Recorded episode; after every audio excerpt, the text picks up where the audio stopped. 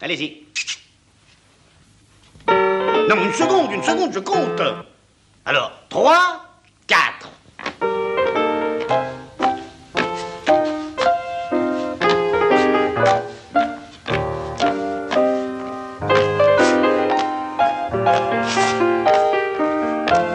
On ne parle pas la bouche pleine. Une émission d'Alain Kruger. Sortez. Tartarin Hé, Tartarin Aucun séjour n'est plus beau que ma Normandie. C'est le pays qui m'a donné le Bonjour. Bonjour, nous sommes euh, au Havre. Euh, nous sommes euh, au festival Le goût des autres. Nous sommes en public et euh, nous accueillons euh, Jean-Luc Tartarin qui est la, la star euh, du, du, du Havre et de la, de la gastronomie euh, havraise puisque c'est un chef doublement étoilé et aujourd'hui est une journée un peu spéciale puisque nous venons d'apprendre le, le décès de, de Paul Bocuse qui est allé rejoindre ceux, ceux qui, a, qui l'ont accueilli en chantant, Paul Meurice, Dalio, euh, Robert Dalban, Lautner. Euh, cette, euh, cette mort de Paul Bocuse, Jean-Luc Tartarin, D'abord, bonjour, bonjour à tous.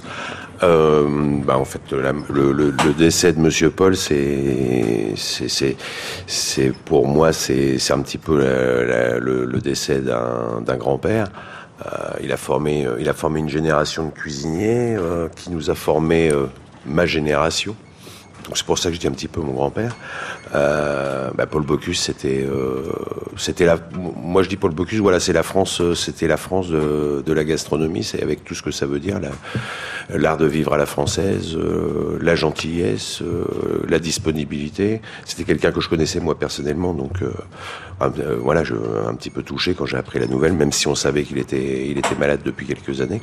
Donc voilà, un peu de tristesse pour commencer une émission. Bon, ben, on va pas, on va pas rester sur cette note de tristesse parce que c'est vrai qu'il est allé euh, rejoindre ses copains euh, Duclou et, et tous les autres et toutes les toutes les étoiles, dont ces trois ces trois étoiles euh, de, de Collonges.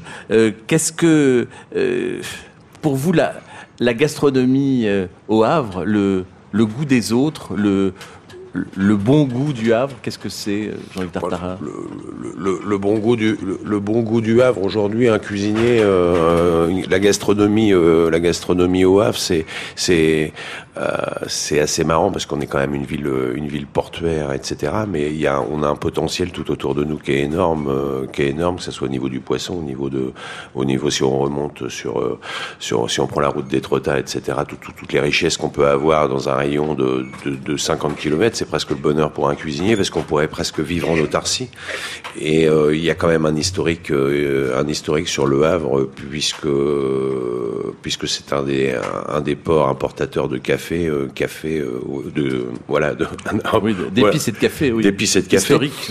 historique.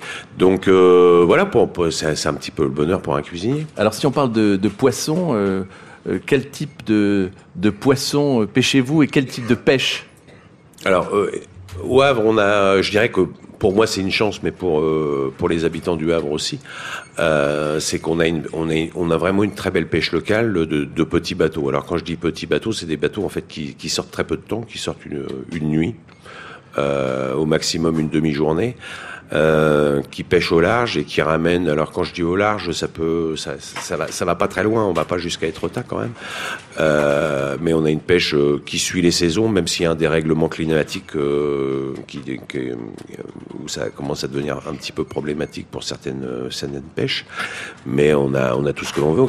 On a du turbon, on a de la sole, on a on a, on a pratiquement tous les poissons plats. euh, on a du rouget barbé en, quand les eaux se réchauffent. On a du maquereau. On a, on a la saison du cabillaud. On a un peu de lieu jaune. On a, mais on a, on est assez riche. On n'a pas, on n'a pas de langoustine. On n'a pas d'huître euh, au Havre. Mais on a, on a à peu près tout ce qu'on veut. Ouais. Puis on a une très belle pêche à la coquille Saint-Jacques.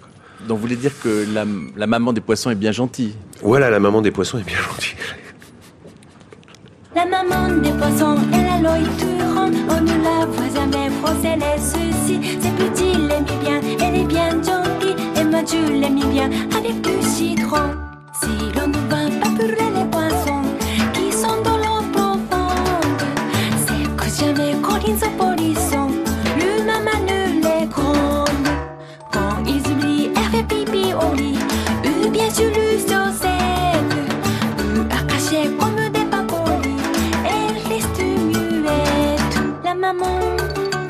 elle est bien gentille. Alors c'est un admirable disque de reprise de, de, chansons françaises essentiellement des années 60. Là c'était Bobby Lapointe par Kenzo Saeki, que vous avez tous reconnu bien sûr. Euh, c'est un disque qui s'appelle Camembert et Sushi, donc on fait le, le, pont entre la région normande et, et entre ce, ce sushi de, poisson. Alors le, le poisson électrique le poisson électrifié. Euh, j'entends d'ailleurs euh, l'électricité en train de frapper le poisson. Je ne sais pas si vous l'entendez. Oui, oui c'est quand même quelque chose content du tout ces poissons. Euh, Est-ce qu'il y a de la pêche électrique ici? Qu'est-ce que vous en pensez? On n'a pas de pêche électrique, c'est complètement, en plus c'est complètement scandaleux. Euh, mais au même titre, c'est scandaleux qu'il n'y en ait pas? Non, non, euh, que ça existe surtout.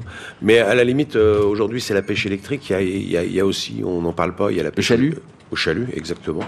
Euh, qui est aussi respectueuse euh, que la pêche électrique pour le poisson, parce qu'à la limite, euh, la pêche électrique, euh, le, le, le, le, poisson est électrifié et c'est fini.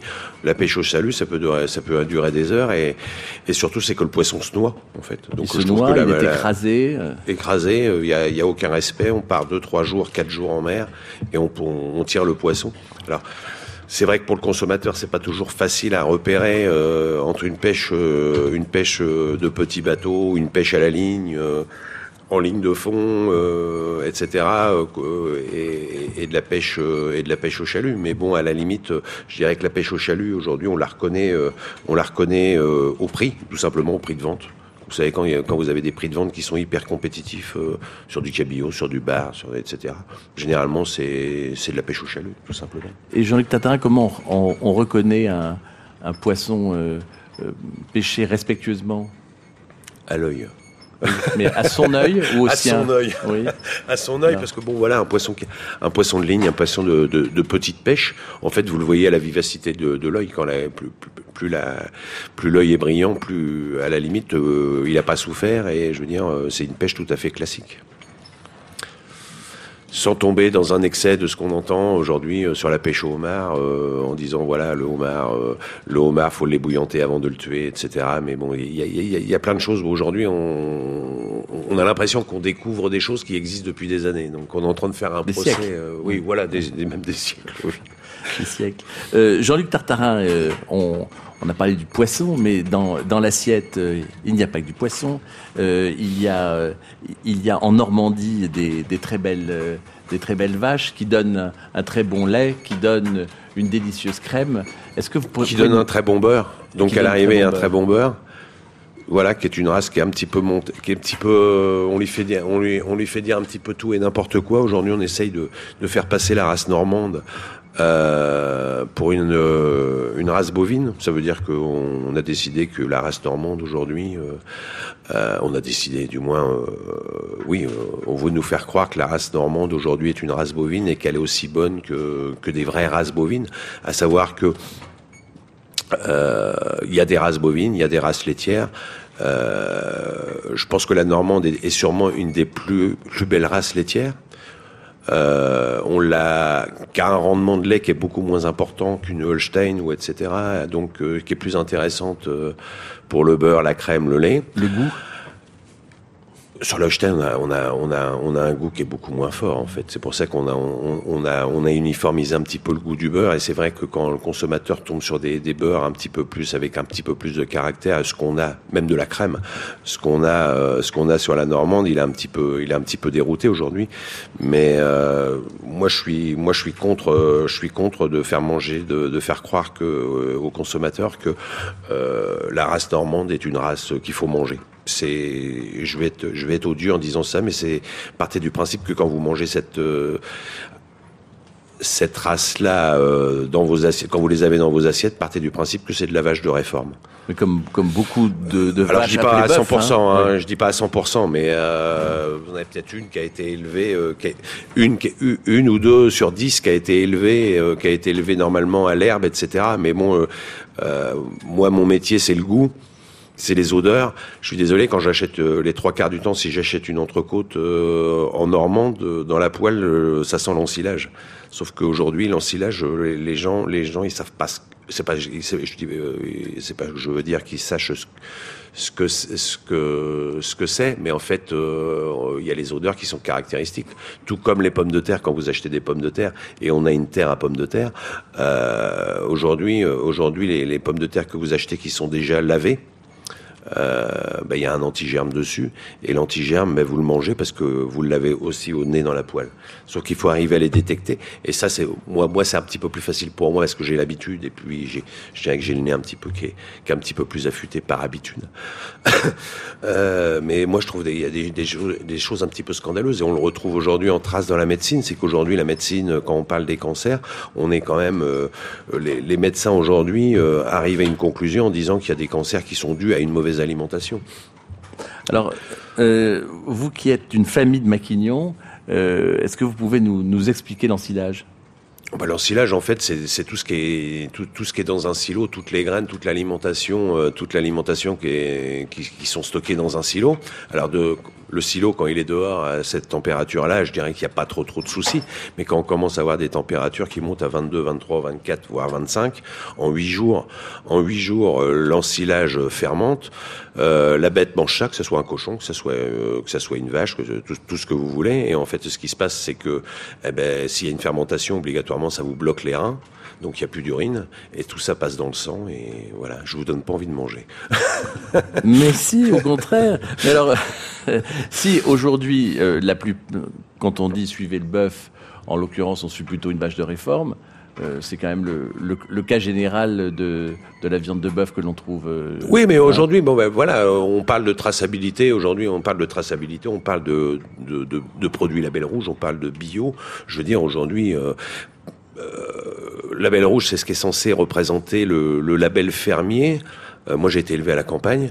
Euh, un poulet de ferme, c'est pas ce que je trouve au supermarché qui s'appelle Label Rouge. Et on est en train de faire un petit peu la même chose avec le bio. Ça veut dire que le bio aujourd'hui, euh, euh, ils ont le droit à des, des tas de produits, euh, je dirais, on va dire de subs- substitution, mais ils ont le droit et qu'aujourd'hui on est, on est en train d'aussi esquinter la terre par rapport aux produits qui, avec lesquels ils ont le droit et à un moment on va être obligé de faire reposer la terre. Et il y a quand même beaucoup aujourd'hui de, de maraîchers qui font un petit peu marche arrière. Moi, je, vous savez, moi je, je Le bon sens?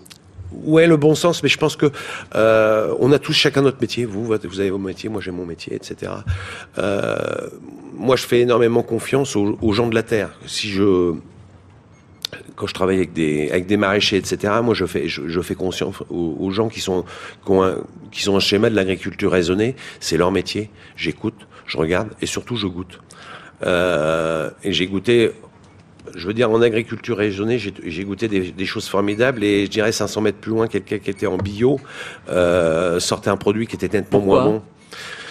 Bah, Le je- cuivre Ouais, le cuivre, le zinc, euh, tout, tout ça. Quoi. Et, et, et je veux dire, quelqu'un, quelqu'un dont c'est le métier, il connaît, euh, il connaît comment, euh, je veux dire, tout bêtement arroser, euh, arroser, arroser ses, arroser ses plants, euh, ses plants de salade, ses plants de radis, etc.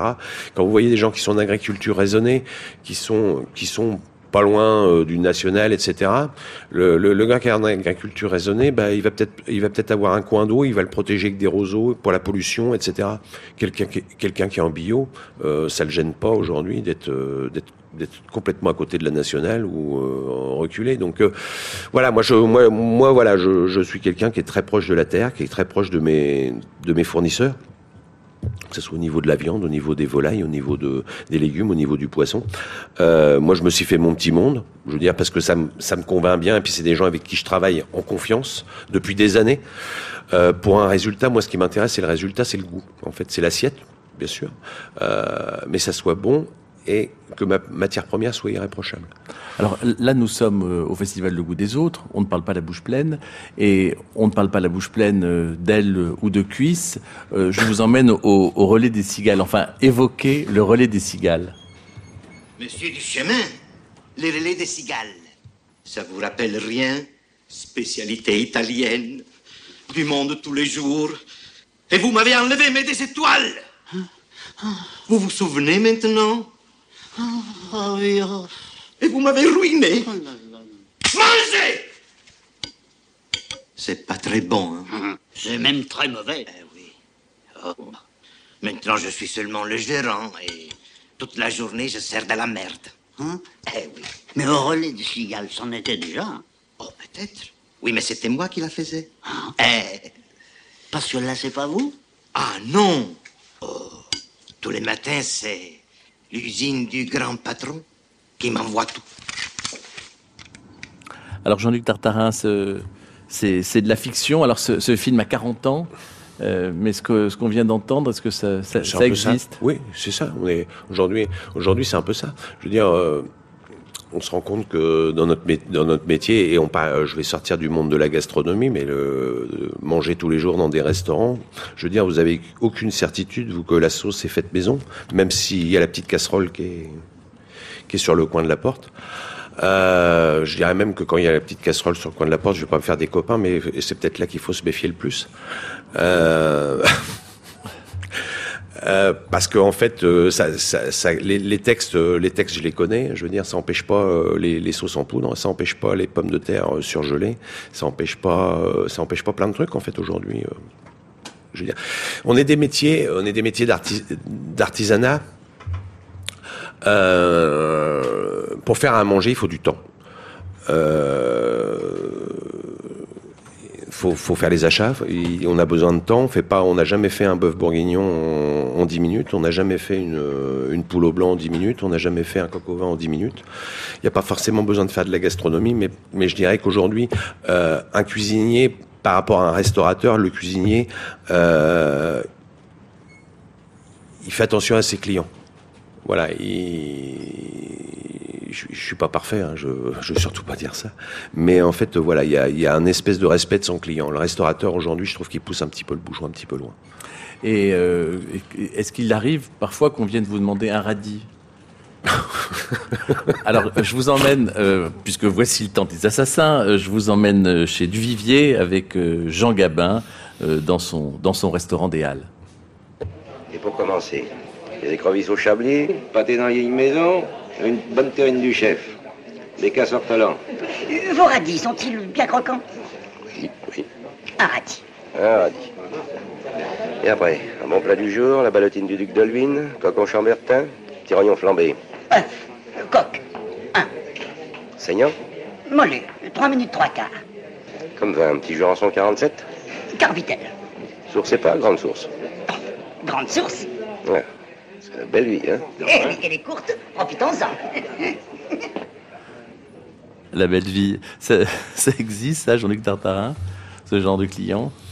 Ouais, bien sûr, on a tout, tout. euh, je veux dire, euh, on a de tout, mais je pense que ça fait partie aussi de notre métier, de savoir aussi s'adapter. Alors, vous- vous on, savez a, on a ça. Aujourd'hui, on a, on a aussi les modes. On a le végétarien, on a le végan, euh, on a, on a tout. Il faut, faut, faut, faut s'adapter. C'est des passes. Je dis, moi, j'appelle ça. On dit, c'est des passes. Voilà. Alors, euh, là, vous avez reconnu euh, la voix de Paul Demange qui, qui jouait avec Jean Gabin. Et je, je pense que cette scène a inspiré deux fois de Funès. Une fois dans le film Le Grand Restaurant, Ouais. qui est le générique de notre émission. Ouais. euh, et une fois dans l'aile ou la cuisse, où il, où il refait quasiment cette la même, même pratiquement scène, la même hein. chose. Ouais. Euh, vous, savez les détecter, les, inspecteurs du guide du chemin? Mm, Non, non, non. euh, euh, on a, des visites, euh, mais qui sont plutôt des visites euh, pour mettre les, fiches à niveau, je veux dire, de travail, euh, je dirais presque commercial. Du guide euh, pour pour avoir un petit peu euh, les, spécialités qui sont en place, euh, visiter les cuisines, voir si c'est conforme au niveau de l'hygiène, voilà un travail un travail d'inspection en fait. Euh, puis, puis vous avez toute la partie euh, un petit peu, euh, je dirais, euh, cachée que à la limite nous on est visité, on sait pas, ça peut être une personne, ça peut être deux personnes, ça peut être, voilà, il y a- on a on on n'a pas de possibilité de détection. Ils peuvent venir manger en famille aussi, donc. euh, voilà, on sait, on sait, on sait à un moment quand on voit certains, euh, certains inspecteurs qui viennent pour l'inspection, qui nous disent vous avez été visité trois fois ou quatre fois cette année. Euh, sincèrement, euh, c'est très rare qu'on en ait détecté un. Mais même à la limite, sincèrement, il vaut, euh, mieux, quand- il, vaut, il vaut mieux ne pas, ne pas y Exactement. arriver, quand, on a une, quand on a une inspection, quand on, quand on a inspecté, mais je pense que c'est dans tous les métiers, euh, il y a une part de stress. C'est comme ça qu'il y a des bêtises qui se passent. Alors pas forcément. Moi, moi obligatoirement, je vais être- différent dans, mon comportement parce que je vais être un peu plus euh, euh, sous pression, etc. Si j'ai un doute de quelque chose, obligatoirement, ça va déteindre sur toute l'équipe. Donc c'est pas forcément, euh, c'est très bien comme ça, qu'on le sache pas. Jean-Luc Tartarin, à la fin d'un repas, il est agréable de boire un bon café. À la fin d'une émission aussi, d'ailleurs. Mais Le Havre, c'est un peu euh, une, capitale du café. À une époque, à la fin, à la fin du 19e, je crois qu'il y avait jusqu'à 800, 800 marques de café. Ouais, 800 références de café. Oui, non, mais ça m'étonne pas parce que même encore aujourd'hui, quand vous visitez les entrepôts de, la maison Jobin à la sortie pratiquement au niveau de Tancarville, vous rentrez dans le hangar, vous, vous, hallucinez. Donc je ne sais pas combien euh, combien il y a de références aujourd'hui de, de, de, café, mais c'est énorme, c'est énorme, avec toutes des caractéristiques complètement différentes. Parce que le café, c'est un monde, c'est un c'est comme le chocolat, on n'en on, on, sait pas, euh, on n'en sait pas la moitié. Alors, il paraît que la, la, couleur du café en France, c'est robe de moine. Oui, tout à fait. Un torréfacteur qui vous, un torréfacteur, euh, du moins le, le, le torréfacteur qui vous prépare votre café, euh, c'est toujours euh, robe de moine. Donc ça veut dire cette couleur un petit peu marron, parce que c'est, il la détecte au moment de la chaude. Qui n'est pas la même que chez les Italiens. Tout à fait. En fait, après, c'est des histoires d'amertume. Plus vous allez aller loin dans la torréfaction, plus vous allez avoir euh, de, de l'amertume. C'est pour ça qu'on a eu un, un, vrai souci pendant quelques années, c'est qu'on n'avait jamais, même sur la même variété de café, il était presque pratiquement impossible d'avoir la même torréfaction tout le temps. Donc vous aviez un café qui était qui était un petit peu plus amer, une autre fois il était un petit peu plus doux, et vous aviez pris exactement la même provenance de café. Alors le Havre, c'était c'était un port aussi euh, où cardamone et, vanille bourbon euh, Bien sûr. étaient très, très présentes. Ils sont présents aussi à, à la carte de votre restaurant ou. Alors la, la, la, vanille, moi je suis un, je suis un amoureux de la, la vanille, de la vanille en général, hein, que ça soit la Tahiti avec ses caractéristiques, avec les premiers crus de, parce qu'il y a aussi des premiers crus de vanille qui sont qui sont un petit peu moins connus, mais euh, qui sont pas dans la consommation courante parce que c'est ça passe du simple, pratiquement du simple au triple en, en prix d'achat. Euh, la Bourbon, euh, la givrée, etc. Après, bon, il y a, y, a, y a, des petites techniques pour euh, savoir. Euh, ça reste des épices, donc euh, quelque part assez fragile. Toutes les épices, toutes les épices sont, très fragiles, même si vous voyagez, quand vous voyez dans, voyagez dans des souks, vous dites je vais ramener des épices et tout. Mais méfiez-vous, méfiez-vous, mettez la main. je dis toujours, mettez la main dans, la poupe pour sentir si vous éternuez. Achetez pas, c'est des récoltes de l'année d'avant. ça, prend, voilà, les épices, ça prend la poussière, mais la vanille, ça prend, ça prend les goûts, ça prend la température. Toujours quand vous conservez votre vanille, la mettre dans une boîte hermétique. Une vanille doit jamais sécher. Bon, il y a plein de petites astuces. Et, et c'est pas parce que vous avez fait une crème anglaise une fois avec votre vanille que votre vanille elle est foutue aussi. Vous pouvez la garder, la remettre dans le sucre, elle va vous parfumer votre sucre pour une autre préparation. Il y a plein de petites astuces en fait, mais vous l'avez aussi. Il y a plein de petites astuces avec le avec le café, avec le chocolat, avec tout ce qu'on peut, tous les produits de consommation. Je veux dire qu'on qu qu que l'on consomme régulièrement. Jean-Luc Tardin, s'il y avait une, une, recette à nous à offrir aux auditeurs de France Culture et, et aux, aux spectateurs du, du, goût des autres au Havre, qu'est-ce que vous feriez en, en deux minutes? En deux minutes euh... La recette, hein, ah bon, la recette, pas la préparation. Écoutez, euh, une recette comme ça euh, qui me vient... Moi, il y a une chose que j'adore. Euh, que je mange souvent, tard le soir quand je rentre, parce que c'est là que j'ai une petite faim. Tout simplement faire des spaghettis avec des œufs brouillés. C'est pas, vous allez me dire, ah. c'est tout simple. L'œil s'allume. Mais les spaghettis, en fait, on les traite pas. Euh, cuisez pas vos spaghettis avec de l'eau, etc., du sel. Faites bouillir votre eau. Vous mettez un peu de sel. Mettez, cassez une gousse de, une gousse d'ail. Mettez un petit peu de thym, un petit peu de romarin, un petit peu de branche de céleri. Vous faites votre bouillon, vous faites frémir pendant cinq minutes. Vous filtrez tout ça et vous mettez, vous, portez à ébullition. Vous jetez vos, vos spaghettis dedans. À la reprise de l'ébullition, vous remuez avec une fourchette. Vous arrêtez votre gaz, vous mettez un couvercle et vous laissez infuser. Vous, on appelle ça gonfler. Vous laissez gonfler vos spaghettis. Et 10 minutes, un quart d'heure, 20 minutes, même si vous les oubliez. De façon, à partir d'un moment où l'eau arrive à un certain degré, elle va ils vont plus cuire. Vous avez juste à les égoutter. Un petit peu d'huile d'olive. Si vous aimez l'ail, vous mettez un petit peu d'ail et vous mettez vos œufs brouillés à côté. Mais je vais vous dire, c'est génial. voilà, vous avez une recette que moi je mange trois, trois voire quatre fois la semaine. Oui. Et... non, mais sinon, euh, je sais pas. Et, et, et, quand vous, non, quand, vous, quand, quand vous parfait, faites, hein. quand vous faites des poissons, on est dans, dans une ville de poissons, de café aussi, mais on est dans une ville de poissons. Un conseil, ne, cuisez jamais trop fort votre poisson. Même si vous aimez le poisson au four, réglez votre four. Le, but quand vous avez du gaz, c'est pas forcément de mettre le gaz tout le temps à fond. Quand vous avez un four électrique, c'est pas le but, c'est pas de le mettre tout de suite à 200 degrés ou à 200 ou à 210 degrés. Vous avez des meilleures cuissons, que ça soit sur le gaz, vous saisissez, vous baissez, vous baissez votre gaz et vous, finissez votre cuisson tout doucement. Vous évitez le beurre, vous arrosez avec un filet d'huile d'olive et vous allez voir, vous aurez des poissons qui seront beaucoup plus moelleux et beaucoup plus moelleux avec plus de goût. Et si vous faites la cuisson au four, exactement la même chose. Arrêtez avec le four à 180 voire 200. Réglez votre four à 160, vous êtes largement. Travaillez plus sur le temps que sur l'urgence en fait. La bonne cuisine, il faut du temps. Je le disais tout à l'heure. Plus vous allez vouloir aller, aller, aller vite, moi le premier, moins ça va être bon. Prenez du temps, je sais, mais des fois le temps c'est c'est cinq minutes de plus, mais ça vaut le coup des fois. Voilà. Et euh, dans la ville d'Eugène Boudin, euh, le Boudin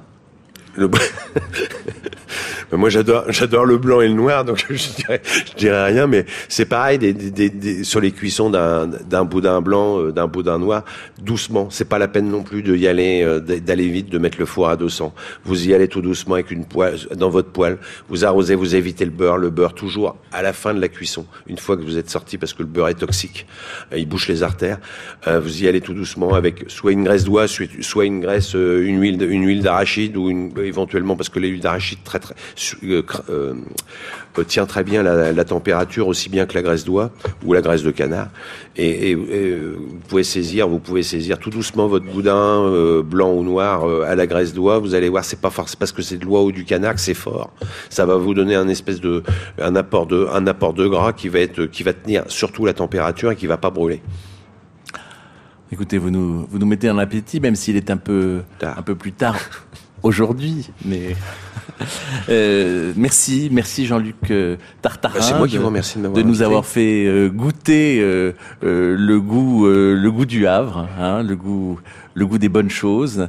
On, on dédie cette émission à Paul Bocuse, au pape des Gaules, Mhm.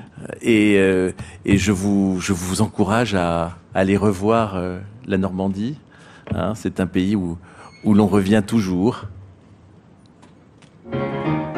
Il est un âge dans la vie où chaque rêve doit finir. Un âge où l'âme recueillie a besoin de se souvenir. Lorsque la vue se refroidit, aura fini ses chants d'amour.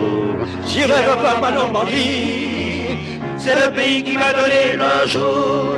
C'est le pays qui m'a donné le jour. C'est le pays qui m'a donné le jour.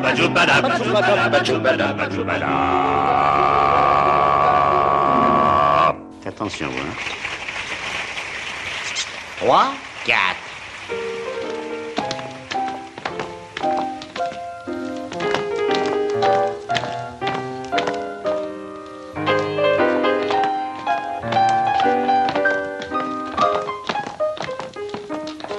Plié, tendu, la jambe et hop. C'était On ne parle pas la bouche pleine, une émission d'Alain Crugère avec la collaboration de Daphné Abgral. Nous étions en public au festival Le Goût des Autres au Havre. Je remercie d'ailleurs euh, toutes les équipes de Roselle Lebris et aussi les équipes de Radio France, chargées de production Pascal Bress et à la technique Adrien Gaza, Thomas Robin, Laurent César. Je signale que la mise en onde est d'Anne-Laure Chanel. Merci, euh, je vous encourage euh, à réécouter cette émission aussi longtemps qu'il vous plaira, à la podcaster et dans quelques instants à écouter le journal sur France Culture.